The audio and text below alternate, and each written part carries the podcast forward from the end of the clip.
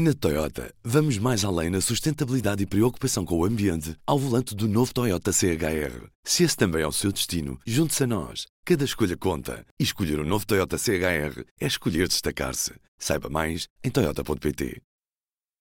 P24, edição da manhã de quinta-feira, 19 de abril.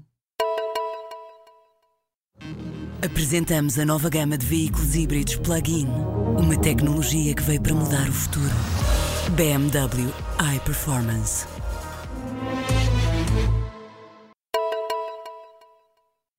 Governo quer acabar com um corte de 5% que está a ser aplicado aos salários dos membros dos gabinetes dos políticos desde 2010. A eliminação do corte terá efeitos desde 1 de janeiro e será progressiva. Só em 2019 é que os cortes acabam definitivamente. O público teve acesso à versão preliminar do Decreto de Lei de Execução Orçamental. O documento prevê ainda que sejam eliminadas as restrições à atribuição de prémios para gestores das empresas públicas e aos acréscimos acréscimos salariais dos dirigentes intermédios. Aplica-se assim o faziamento previsto no Orçamento do Estado para 2018 para as progressões na carreira dos funcionários públicos. O ministro da Saúde é desfavorável à legalização da eutanásia, uma posição que Adalberto Campos Fernandes classifica como pessoal e garante que, enquanto ministro, respeitará a decisão dos deputados sobre a matéria ao fazer cumprir a lei. Em entrevista ao público e à Rádio Renascença, o ministro da Saúde assume ainda que faltam muitas centenas de milhões de euros para o Serviço Nacional de Saúde estar bem, mas diz que prefere um caminho lento que não seja efêmero e que são precisas duas legislaturas para recuperar do desinvestimento no setor.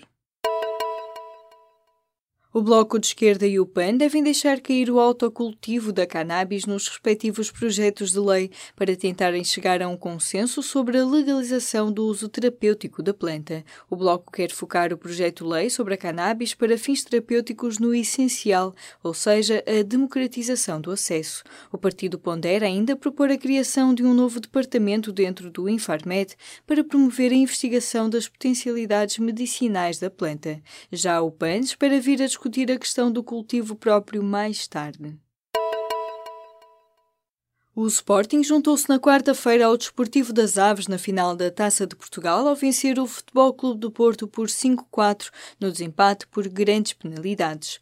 Os Dragões apresentaram-se em Alvalade com vantagem depois de vencerem por 1-0 na primeira mão, mas um golo do defesa central uruguaio Sebastián Coates aos 84 minutos levou o jogo a prolongamento. A decisão acabou nas grandes penalidades, onde o central espanhol Marcano falhou o tento e deixou os Dragões em desvantagem. A final da Taça de Portugal está agendada para 20 de maio. No Jamor, o Sporting defronta o Desportivo das Aves, que venceu o Caldas também na quarta-feira.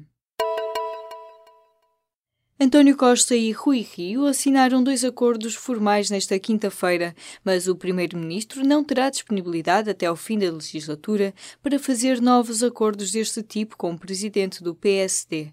Um membro do governo afirmou ao público que não estão nem vão ser trabalhados mais nenhum acordos formais. Os entendimentos formalizados nesta quarta-feira sobre descentralização e fundos estruturais foram possíveis porque os temas em questão não põem em causa os acordos com o Bloco de Esquerda com o PCP. A partir de agora, o que vier a ser negociado com o PSD será no Parlamento.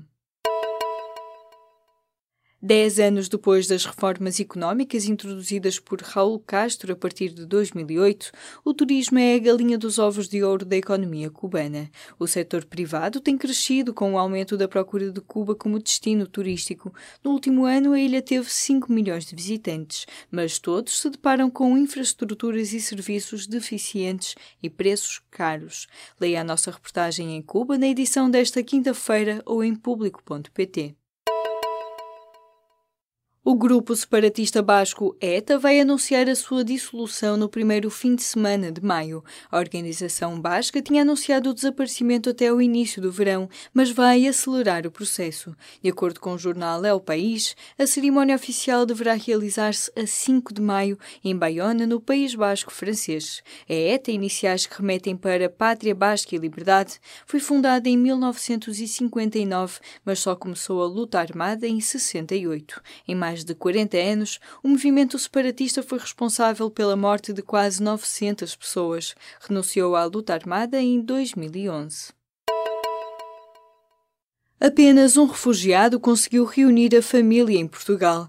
O Serviço de Estrangeiros e Fronteiras tem demorado meses para analisar os 15 pedidos que deram entrada para a vinda de familiares destas pessoas. O público conversou com Taman Al-Najar, um dos muitos refugiados que ainda não conseguiram reunir a família. O sírio esperou desde novembro por uma entrevista no CEF.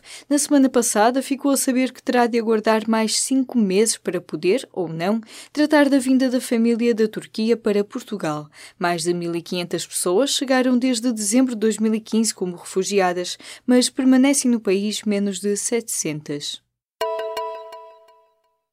É desta que Portugal vai ter as suas primeiras salas de chuto. Ao fim de 17 anos, as salas de consumo assistido de drogas vão finalmente arrancar entre o final deste ano e o início de 2019.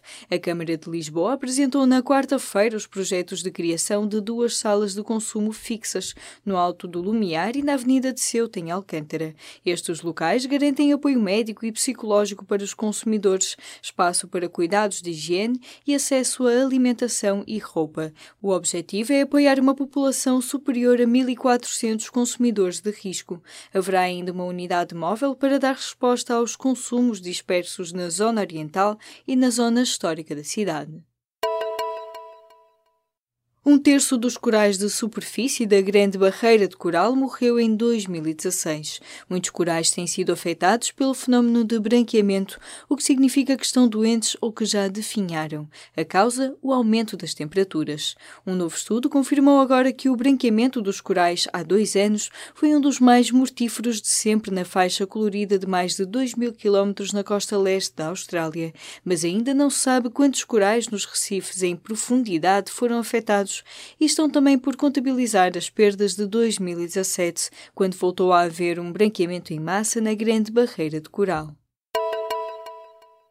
Na Toyota, vamos mais além na sustentabilidade e preocupação com o ambiente ao volante do novo Toyota CHR. Se esse também é o seu destino, junte-se a nós. Cada escolha conta. E escolher o um novo Toyota CHR é escolher destacar-se. Saiba mais em Toyota.pt.